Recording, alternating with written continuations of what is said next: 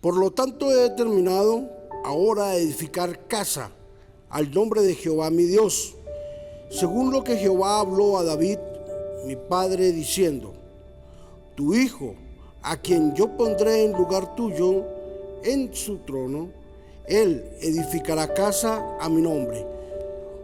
Hoy tendremos un devocional bien especial que le hemos titulado Construyendo con las palabras correctas.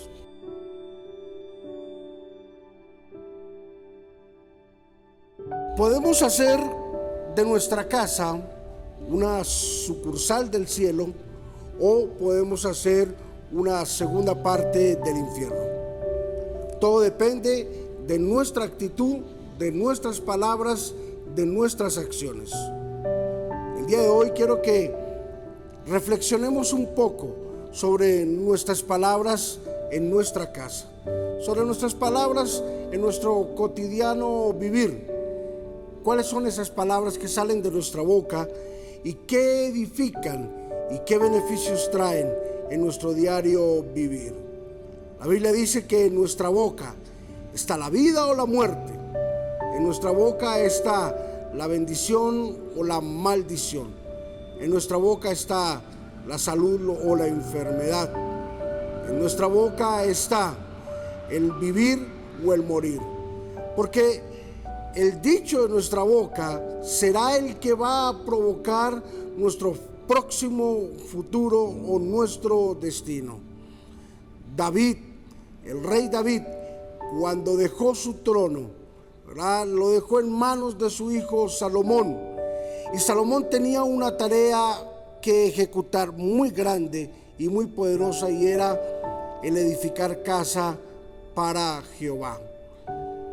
Y dependía de sus acciones, dependía de su, de su sanidad emocional y espiritual que estuviese reinando en ese momento en la vida de Salomón.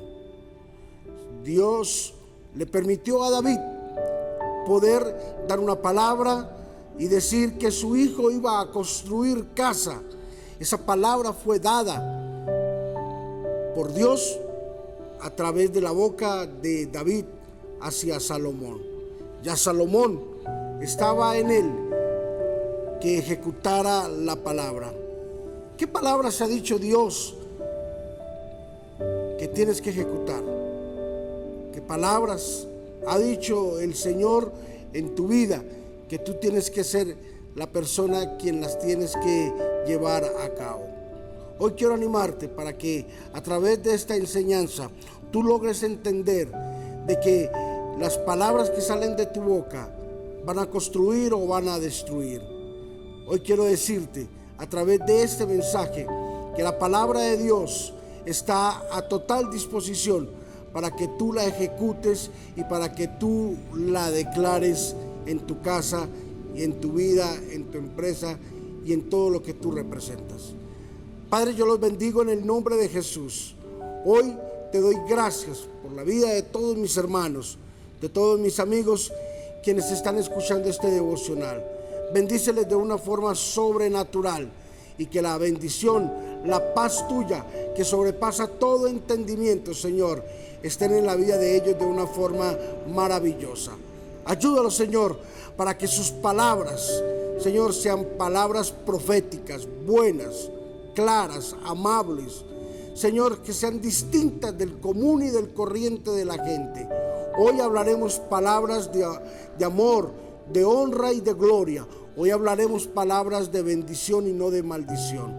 Hoy, Señor, declaramos que la bendición tuya está con nosotros de una forma maravillosa a través de la declaración de tu palabra.